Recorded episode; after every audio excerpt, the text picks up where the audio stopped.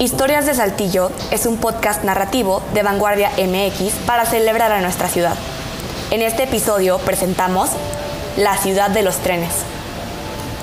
A finales del siglo XIX, en Saltillo se producían artículos de exportación como el chile colorado, el fideo y la harina, pero la falta de transporte era el principal problema para comercializarlo. El porfiriado trajo el tren a Saltillo en 1883, cuando se construyó la primera línea ferroviaria, desde entonces se volvió un punto clave para conectar al mercado nacional e internacional, específicamente con Estados Unidos. Por aquí pasaron las líneas Ferrocarril Nacional México-Laredo, Ferrocarril Coahuila y Zacatecas, el Coahuilita, Saltillo Concepción del Oro, Ferrocarril Coahuila Pacífico, el Torreoncillo, Saltillo Torreón. Las dos principales estaciones de tren, tanto de carga como de pasajeros, fueron la ubicada en donde está hoy el nodo Estación Creativa, en el tope de la calzada Emilio Carranza y cruce con la calle Luis Gutiérrez. La otra fue en el edificio localizado sobre el Boulevard Francisco Cos, entre la Colonia República y Presidente Cárdenas, donde hoy se ubica la Biblioteca del Congreso.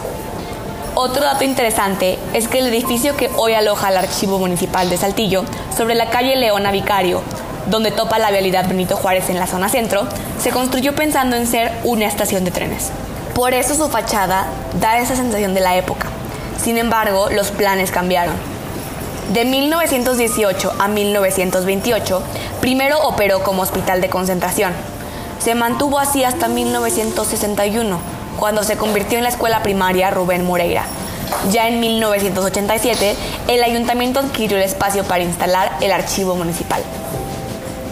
Casi 100 años después de la inauguración de la primera vía, el tren se convirtió en el medio de transporte más importante de la región, pero su popularidad sería también motivo de desgracia.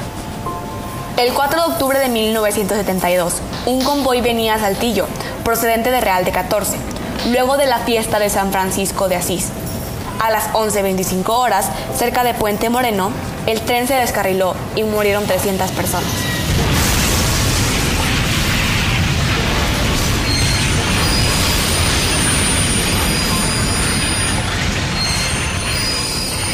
Después del trenazo, en 1977, se dio el último viaje del Coahuilita, también conocido como el tren del pueblo, que solía usarse por mineros y campesinos para ir de Concepción del Oro a Saltillo y a la inversa.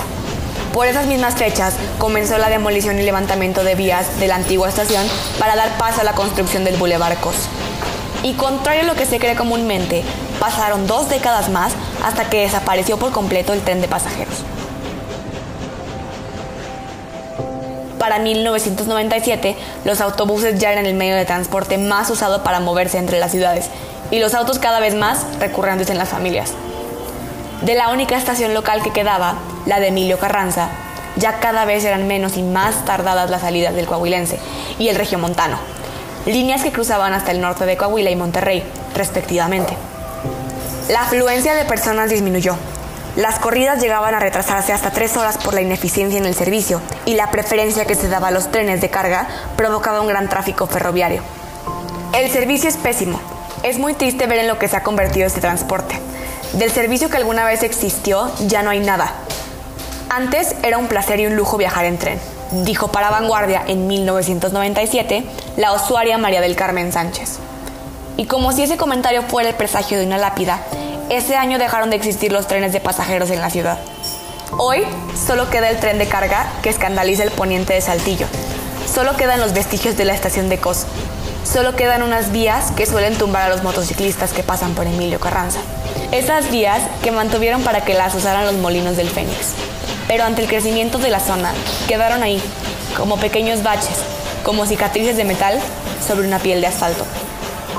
Esta historia fue investigada por Adrián Armendaris y narrada por Melida Puertos. Producción de Ramiro Cárdenas.